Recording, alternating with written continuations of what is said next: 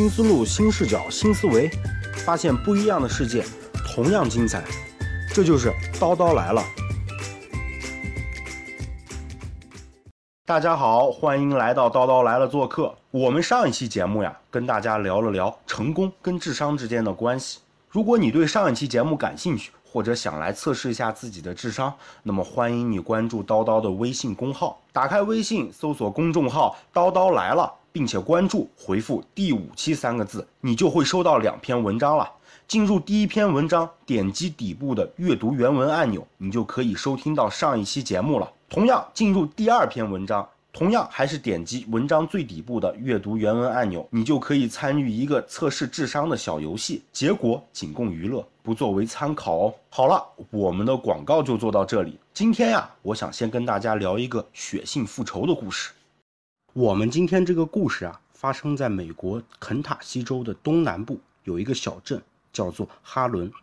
这个小镇的居民啊，大部分都是19世纪初从大不列颠岛移民过来的。小镇的交通啊极度的闭塞，所以小镇刚成立的前一百年啊，人口一直都没有超过一万人。而也正是由于这样的一种封闭的环境下，当地形成了两派势力，一派呢是霍华德家族，他们呀在当地建立了法庭还有监狱，可以算是掌握了当地的政治。另外一派啊叫做特纳，这个家族啊是当地的垄断商人。可是他们的垄断地位啊，完全不是通过什么市场竞争来获得的，而是欺压当地的平民来获得的，不让当地其他人来经营任何的商业。而往往如果有人得罪了特纳家族啊，他们都会选择搬离哈伦小镇，可见他们家的势力还是很大的。但是就在这样的一个小镇上面，低头不见抬头见吧，所以每次得罪特纳家族的人不一定都是当地的平民吧。就在有一次，霍华德家族族长的孙子。和特纳家族族长的孙子在一起打牌，当时他们就认为彼此都有作弊的行为，因此发生了口角，之后上升到了肢体冲突。这种事情也很常见嘛，就是两派势力的小流氓之间的斗争而已。但是他们俩呀，回到家都在琢磨这件事情，越想越觉得来气。第二天他们在大街上遇到的时候，就展开了枪战。结果特纳家的这个小孙子呀，当场就被打死了。你想，特纳家族能干吗？但是他们家人还算有理智，只是召集了家族成员，来到了霍华德家族门口来讨一个说法。结果啊，开门的是霍华德夫人。特纳家族一看开了门，管你是谁，劈头盖脸先骂了一通。霍华德夫人啊，觉得好委屈，人又不是我杀的，你来骂我干什么？结果霍华德夫人就把这个事情告诉了他的儿子，他们两家的梁子啊，就算在这时候真正的结了起来。也就在第二个星期，霍华德家族啊，在村外的小路上埋伏起来，伏击了特纳家族。虽然发生了一场激烈的枪战，但是所幸啊，这次没有重大的人员伤亡。那你想，这时候特纳家族心里怎么想？你打死了我的孙子，你还在野外伏击我，那我肯定要跟你干嘛？就在当晚，特纳家族袭击了霍华德家族的宅子，结果双方啊，就在小镇的法庭门口发生了一场枪战。霍华德的孙子呢，也被当场打死了。我想啊，事情发展到这儿，双方也算是扯平了吧。每家都死了一个家庭成员，所以这时霍华德家族就去找特纳家族求和，说我们不要打了，好不好？你看我们都已经付出这么惨的代价了，再打下去只会死更多人。但是特纳夫人看到啊，当场就拒绝了，指着他孙子死的那个地方说：“血债就要血偿，跟你们没完。”真是冤家路窄呀！没多久，这两家在野外就遇见了，又发生了一场枪战。这次我们也不知道是谁挑起来的，最终啊，特纳家族又死了一个人。这个时候啊，虽然霍华德家族占了便宜，但是他仿佛变成了一只被激怒的魔鬼。这时候啊，霍华德家族还伏击了特纳家族的好朋友，当时打死了三个人。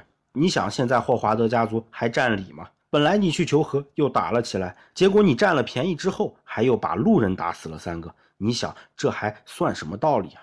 所以说啊，这时候的特纳家族彻底准备反击了，我要跟你干到底！你欺人太甚了！特纳家族啊，开始全城搜索霍华德的人。在这场战斗中啊，又有六个人死了。这时候啊，霍华德家族知道特纳家族你们的主力都在外面追捕我们，那么你们家里面一定是空虚的嘛？霍华德家族又趁虚而入，袭击了特纳家族的宅子。结果在他们返回的过程中啊，霍华德家族又被特纳家族给伏击了。这期间呀，又死了很多人。在之后又发生了若干起枪战，里面死的人也是无数了。直到最后啊，特纳家族把霍华德家族团团围住，围在了他们家的宅子里。这又是一场混战。自此以后啊，整个小镇陷入了一场混乱当中。如果你是一名穿越回去的法官，需要来审这件案子，你发现你召集了所有的幸存者，搜集了所有的证据以后，你发现这个故事是穿不起来的。在最开始，它仅仅是两个人之间的个人冲突而已。结果最后怎么样？就这样一步一步推向了一个整体的混战状态呢？我想这件事情是说不明白的。但是啊，我们如果为了弄明白这些暴力背后的真相，我们不得不看看周围的情况。我们会发现，哈伦小镇完全不是一个孤立呀，在这个地区发生类似的事情，真是非常普遍的现象。各个家族之间的斗争啊，非常的普遍。具体的案子呀，我们可以看一本书，叫做《暗无天日》。对当时的事件有一些详细的描述，而这些啊仅仅是一些出名的案件，而不出名的案件还很多。当时的肯塔基州有一名议员，在一个一万五千人的小镇做调查的时候，发现仅仅从十九世纪六十年代到二十世纪初，这个小镇光谋杀案就有一千多起。当时啊还有这样一个案子，法官正在法庭上审案子。被告的父亲带着两把枪，直接冲入了法庭，夺下了法官的法锤，告诉大家：“大家都回家吧，这个案子不用审了。”就这样带走了被告。而在几天之后啊，法官不得不召集了六十多名武装人员，才将案子审判结束。但是在法官审判案子的时候，被告席上是没有人的。被告在回家的时候，已经在路上被仇家伏击的人给打死了。当时这个地区的复仇案件就是这么普遍。而关于这种现象啊，社会学家其实对它有一个解释，叫做荣誉文化。这种荣誉文化一般都是分布在高地或者是富庶地区的边缘地带，因为这些地方啊，往往都是一些山地、丘陵地区，那里的土地啊较难耕种，人们啊多以畜牧业来为生。而这种游牧文明和农耕文明有着本质上的区别，农耕文明啊，往往需要人和人之间的协作来一起生活，而游牧民族啊，更多的是依靠自己。而农耕文明也不用担心自己所种的庄稼在一夜之间被盗徒全部劫走，这总是需要时间的嘛。但对于游牧文明来说，这就不一样了。我强盗可以在一夜之间把你的牛跟羊全部赶走，你在一夜之间就什么都没有了。所以，随着这样长时间的发展，游牧民族不得不养成这样一种好斗的性格。他需要通过言行来表明自己并不是一个弱者，哪怕只是对自己的名誉有稍微的一点威胁，他都需要对对方做出最强有力的反击。而往往啊，荣誉感在荣誉文化中的男性里面，都占据着存在感跟自我价值的中心地位。而在历史上这些天高皇帝远的地方，他们的争斗从来没有消停过。为了能在这些贫瘠的土地上生存。这些家族不得不联合起来，共同维护自己家族的荣誉，逐渐就形成了这样一种无条件的用鲜血来捍卫忠诚的品质。而我们刚才提到的哈伦小镇周边的人，通常都来源于苏格兰南部、英格兰北部或者北爱尔兰的阿尔斯特地区，都是荣誉文化根深蒂固的地区。但是你仔细观察美国南部的这些移民的时候，你就会发现。这些地方的谋杀率非常的高，但是在这些地区的财产犯罪跟外来人口犯罪率又是非常低的。在这些地方的暴力案件发生的原因，往往不是因为经济原因，更多的是因为个人尊严。人们实际上都是在为个人尊严而战。曾经啊，在美国还有这样一个匪夷所思的案子，案子的主犯呀是一名住在加油站旁的老绅士。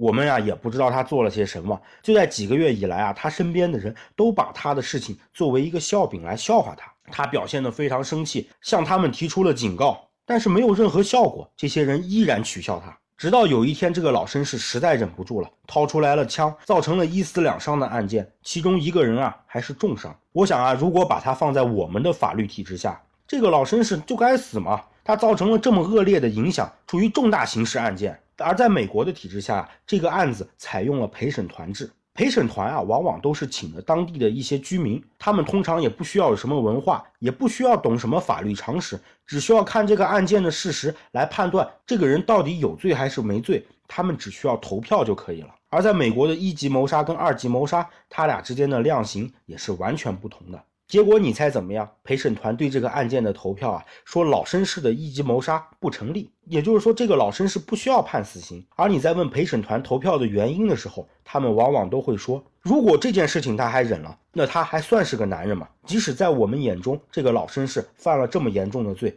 但是他依然一级谋杀不成立。如果我们现在假设一下，老绅士生活在美国的其他地区，也许他周围的陪审团团员都不是来自于这样一种荣誉文化的环境下长大起来的。我想啊，这时候关于这个老绅士的一级谋杀罪名成不成立，那可就是一个未知的事情了。我们现在很多人啊，在很多时候其实都在尽量避免着因为民族的标签而对人产生偏见，但是我们有的时候又却没有注意到文化对于我们的影响是那么的深刻。而你想搞清荣誉文化这件事情，也许不单单的是需要考虑你的成长环境，可能需要进一步的考虑你的父母从哪里来，还有你的祖父母从哪里来。那么，既然咱们想要对荣誉文化有进一步的了解，我们就来看一下密歇根州立大学两名心理学家在上个世纪九十年代做过的一个实验吧。我们来一起看一看，在现代社会有没有关于荣誉文化的一些线索。两名心理学家啊，召集了一批年轻的志愿者。通过一些侮辱性的行为啊，来测试他们的反应。这个实验呀，其实很简单，在密歇根州立大学啊，有一个地下室。这个地下室的过道呢，非常的窄，并且又很长，两边呀还摆满了文件柜。这个中间呀，是完全不能容纳两个人并排通过的。志愿者呀，需要先在楼上填一份调查问卷，然后需要将这个表格送到地下室通道另一头的一个办公室里面。整个过程看起来很平常吧？但是这其实只是对照组。而另外一组啊，当他们穿过地下室的过道的时候，会遇到一个在从文件柜里取文件的工作人员。当志愿者挤过去的时候啊，工作人员会表现出来非常的愤怒，会狠狠地关上文件柜的门，并且用肩膀撞击志愿者，同时嘴里还会骂一句“混蛋”。当志愿者进入了办公室以后，心理学家会和他们握手，来看看他们的握力有没有增加。同样还会检测他们唾液中的激素含量，来看他们的情绪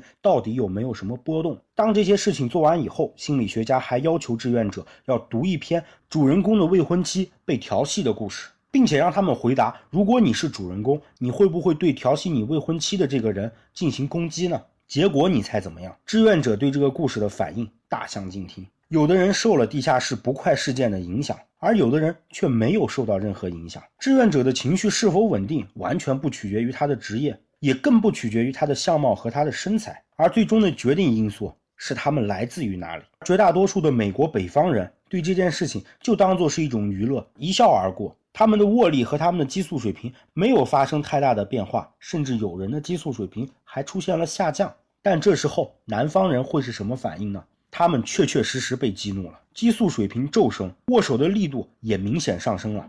他们中的所有人都认为这个主人公应该还手。而在实验室的后续啊，当志愿者返回时，通过地下室的通道的时候，还出现了一个人肉版的胆小鬼游戏。说到这个胆小鬼游戏啊，我想看过《速度与激情七》的小伙伴一定都不会陌生，就是两个人各驾驶一辆车，面对面开。看到底谁是胆小鬼，他先转弯。我想在电影里面的这个场景，大家一定都留下了很深的印象吧。而这个人肉版的胆小鬼游戏呢，是在志愿者通过地下室通道的时候，还会有另外一名的工作人员。这名工作人员啊，体重二百五十磅，年龄六十三岁，曾经是校队足球队的运动员，现在在酒吧呀从事保安工作。心理学家要求这名工作人员啊，摆出他上班时候的架势，目的就是来测试志愿者。到底在距离他多远的时候给他让路？而这个时候的结果，我们发现试验没有对美国北方人产生任何的影响。无论他们之前有没有被侮辱，他们都会在五到六英尺的距离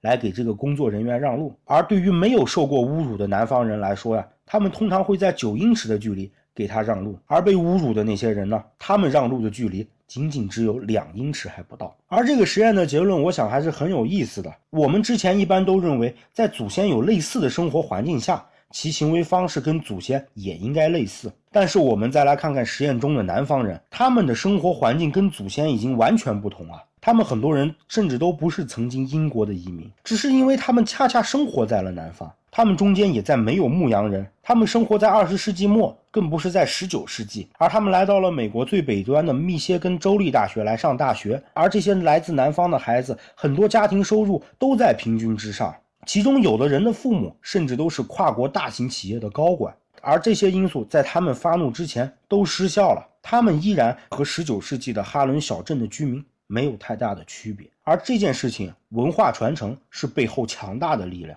它是植入人性的，影响时间很长。经过数代的传承，即使产生相应文化的经济社会、人口等条件都已经消失不见了，但文化却依然完整的保留了下来。文化直接决定了他们看待世界的方法和行为模式，它的作用是巨大的。如果没有它，我们可能都无法来认知这个世界。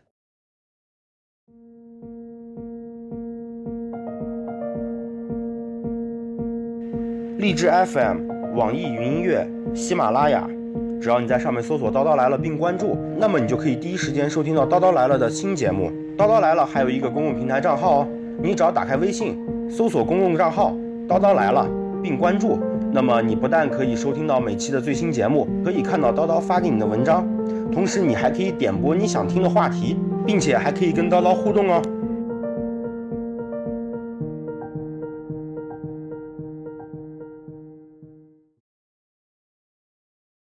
我们现在啊，再来看一看大韩航空公司，它呀现在是天河联盟的成员，安全记录基本上都是优。从安全性上来说，它已经是世界一流的航空公司了。但是在这之前呢，大韩航空完全不是这样。美国联合航空一九八八年到一九九八年期间啊，他们的飞机损失率为百分之零点二七，换一句话说，也就是他们飞行四百万次才会损失一架飞机。而大韩航空在同一时期的飞机损失率是百分之四点七九，它是前者的十七倍之多，基本上在当时是最不安全的航空公司了。它所遇到的航空事故，你如果在百度搜索一下，你就会发现可以列出长长的一大串。到底是什么让它从这样一个不成功的案例转变成了一个这样成功的案例呢？而真正的空难啊，跟我们电影里面所看到的其实是大不相同的。不是像电影里面那样，引擎在巨响之后发生了爆炸，飞行员拉着卡住的操纵杆，嘴里面不停的大喊“上帝”这样的场景。而我们真正的空难啊，往往是由于飞行员的一系列的错误导致的，而这些错也不是什么严格意义上的大错，往往这些错误很少跟飞行员的技术或者知识上面有缺陷有关，也很少是因为飞行员之间产生了一些技术上的分歧而造成飞机失事的真正原因啊。其实还是主要集中在团队协作和互相沟通上。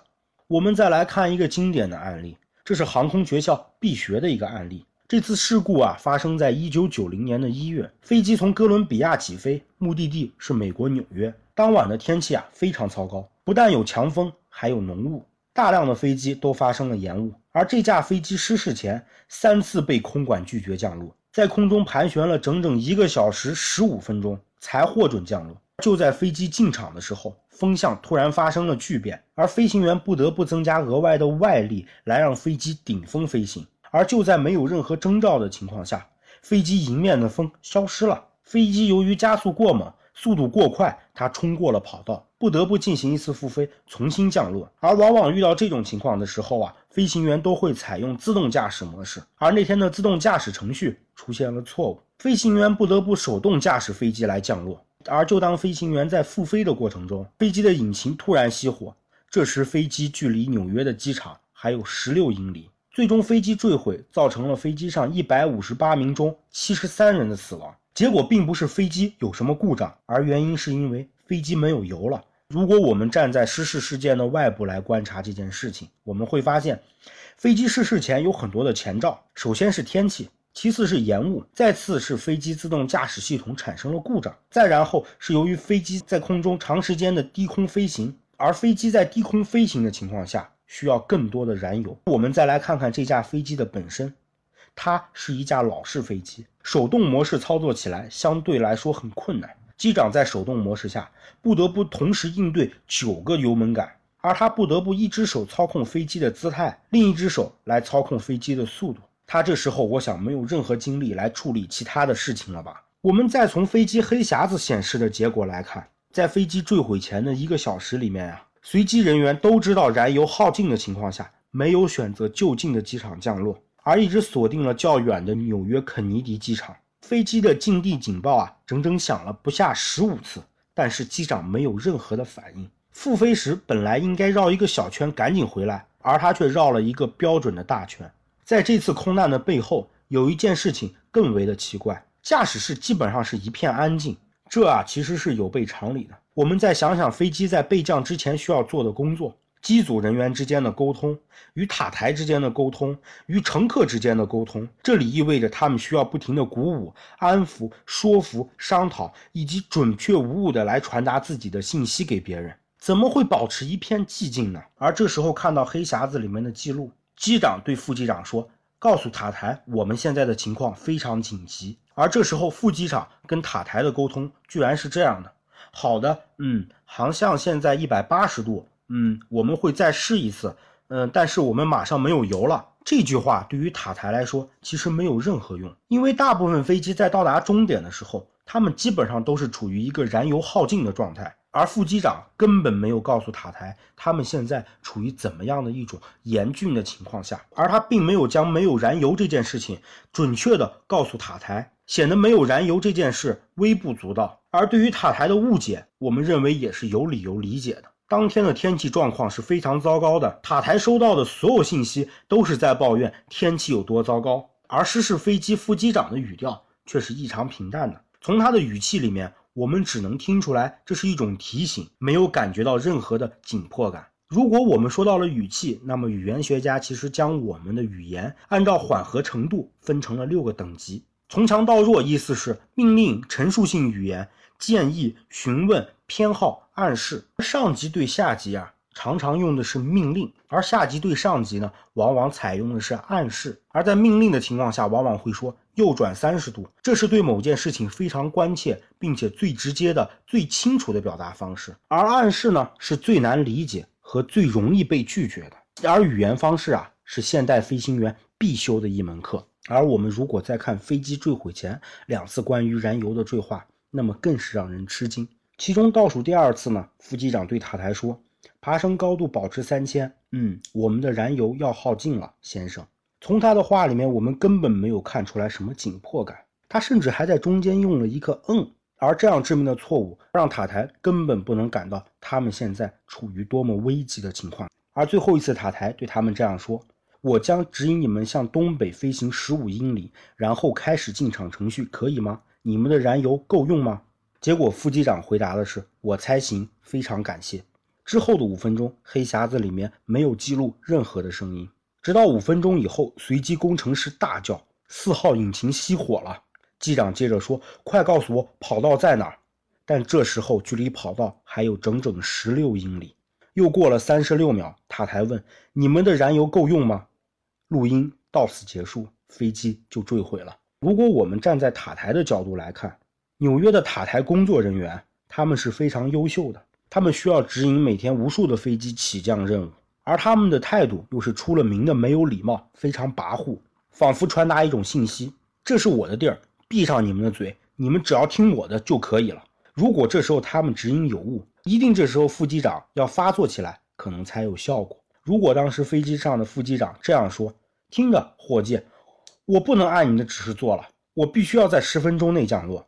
也许他们在沟通问题上就已经解决了。关于这种跨文化的沟通，我们可以引用一个被广泛接受的概念，叫做霍夫斯泰德文化维度。他认为啊，不同的文化价值取向可以通过个人主义和集体主义的倾向来进行区分。而美国是个人倾向最高的国家，而集体主义倾向最高的国家呢是危地马拉。在这种理论中啊，还有另外一个维度叫不确定性规避维度，来区分不同的文化对模棱两可的事情接受的程度。排在前面的国家更习惯依赖准则和计划形式，并在任何情况下都会严格执行。而哥伦比亚在这个排名里面都是比较靠前的，而他通常会对这些标准有比较严格的遵守。而对于这些啊，其实我们都是为了说明，我们每个人都有不同的个性。而我们在成长环境里面又会养成特定的倾向、习惯、条件反射，而不同的文化特性又格外的明显。但在这里还要提一个概念，叫做权力距离指数。权力距离呢，是指人们对待比自己更高级别人的态度，特别是对权威的重视和尊敬程度。低权力距离的国家呀，他们的领导往往更加亲民，但权力距离较高的国家，低权力者往往对高权力者有着更大的畏惧。而我们再来看看韩国跟哥伦比亚，他们都是高权力距离的国家，而这对机长与副机长、副机长和塔台之间的沟通产生了巨大的障碍。经常看韩剧的小伙伴一定都知道，韩国人打招呼是有很多种的，他们光称呼啊就有六种，对待不同的级别区分是非常严格的，用词稍微有些不当，他们就会被当作是一种失礼，更不要说副机长来指出机长或者塔台的指引错误了。而直到大韩航空认识到这个问题以后，他们要求飞行员在飞行的过程中必须直呼其名，不许称呼对方的职位。沟通也必须放弃韩语，全部采用英语。通过这样一系列的手段来努力打破高权力距离，而也正是这些改变，让大韩航空公司成为了世界最安全的航空公司之一。今天啊，我们的故事就先讲到这儿。首先，我要在这里声明一点：我们今天这期讲的这些故事，并不是要想要宣扬什么文化歧视、种族歧视、地域歧视的概念。因为我们文化差异的概念，我想已经是深入人心了。但是我觉得我们远远没有认为文化会影响到我们这么深。我想今天即使讲到这儿，也会有很多小伙伴不会同意我今天的观点。那么既然说到这儿，我就想简单的用几分钟时间来为大家梳理一下我们这期节目的真正背后逻辑。在我看来，发现问题跟解决问题都是没有承认问题跟接受问题重要。而文化对我们这么深刻的影响，我们不接受，这才是一个最关键的问题。如果你不接受一个问题，哪怕你看到了，我想也是没有动力去解决的，因为在你内心的最深处，你都不把它看作是一个需要解决的问题，你没有办法进入到解决问题的这个进程当中。我觉得，当看到问题而不接受的时候，就好像是蒙着眼睛走路，怎么能保证在走的过程中不遇到障碍物呢？而我们再一次回到故事当中，我觉得今天讲的这两个故事完全是两个悲剧。而在这两个悲剧的背后，我认为这两场悲剧都是可以避免的。但是所有故事里面出演的演员，他们都缺少一样东西，叫做同理心。关于同理心啊，我们在第一期节目的最后结尾处引用丹尼尔·平克的话的时候就提到过。其实什么是同理心呢？换个角度来讲，它就是换位思考。如果啊，哈伦小镇的两个家族都不仅仅是站在自己的角度思考自己的立场，而站在对方的角度看看对方的立场，我想最后至少不会到混战的程度。如果塔台跟副机长他们彼此都能互相理解，当时他们的处境，也许这场空难也是可以避免的。但是让我感到焦虑的是，当我这段时间打开新闻，我发现在这段时间的新闻里面只有两个字。没有什么新鲜的东西，那就是暴力。我们可以追溯到稍远一点的法国查理事件，我们再看看最近所发生的成都女司机被打事件。不管他们背后的逻辑链条是什么样，他该不该打，他该不该杀，他们犯下了多么大的错误，我们不得不说，他们都是在处于暴力当中。而在这两件事情中间，还发生过无数的暴力事件。而在这个时候，我是这样觉得：如果大家都心里面有一颗同理心，都能换在对方的角度、对方的立场来思考问题的时候，我想这些悲剧也是同样可以避免的。我们现在的科技。真是进步的非常快，而在这背后也存在着一些问题。首先有一个比较小的问题，也就是我们的大组织目前它的更新程度完全不能适应我们的技术的发展。所以说，我们很多人都在预言未来的大组织一定是消失的。所以说，我们未来都不会有人会有单位。而在背后，我们还不得不承认，我们人类自身的更新速度跟技术比起来真是太慢了。有生物学家预言，如果说人类再有更进一步的进化，那么至少需要一百万年的时间。而我们再来看看人类科技的发展，也无非四五百年的时间。这之间相比，差距是巨大的。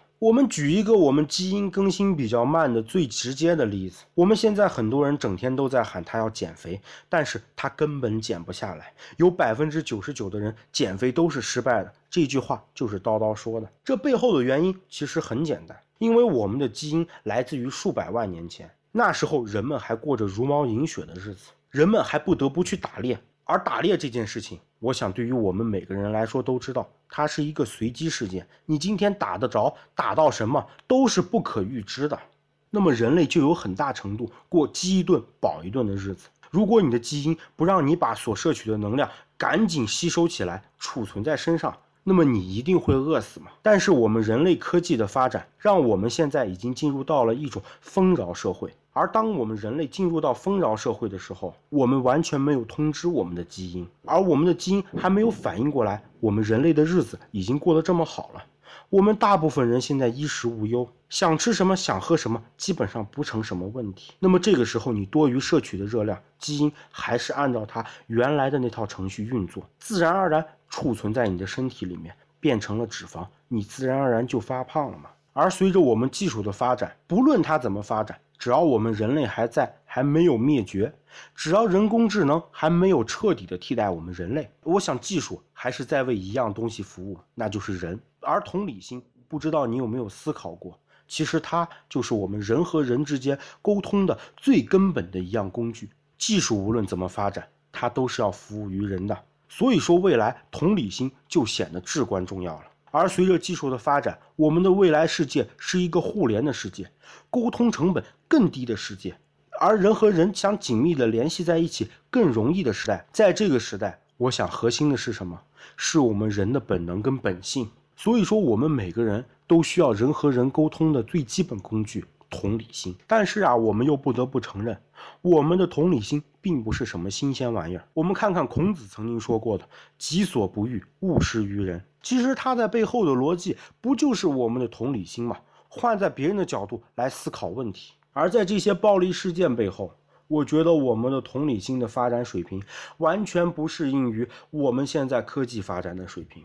难怪在这个时候，那些科技界的大牛们在几年前，他们就提出来，我们要有同理心，我们要努力培养同理心。而我们看看现在的这些暴力事件背后，我不得不说，他们的同理心跟十九世纪哈伦小镇居民的同理心，我觉得没有什么差别，跟两千年前可能也没有太大的差别。而未来迎接我们的，不是一个过去的熟人社会，而是一个生人社会。我们会与更多的陌生人协作，跟陌生人交流。同理心在这些交流跟协作的过程中，它的作用，我相信是至关重要的。我相信，当我说到这儿，我已经说明白了，你也看明白了我们背后的逻辑链条。当我们发现了同理心的问题，但是我们绝大多数人不承认自己没有同理心的问题，不承认自己不会换位思考，而这才是背后最可怕的问题。既然我们是爱智求真的小社群，那么欢迎你分享你的观点，哪怕只是只言片语，没有关系哦。只要你发到叨叨来了的微信公共平台，如果是比较长的文字，那么你发给叨叨的邮箱都没有问题。在这里，让我们头脑进行碰撞，产生出新的思想吧。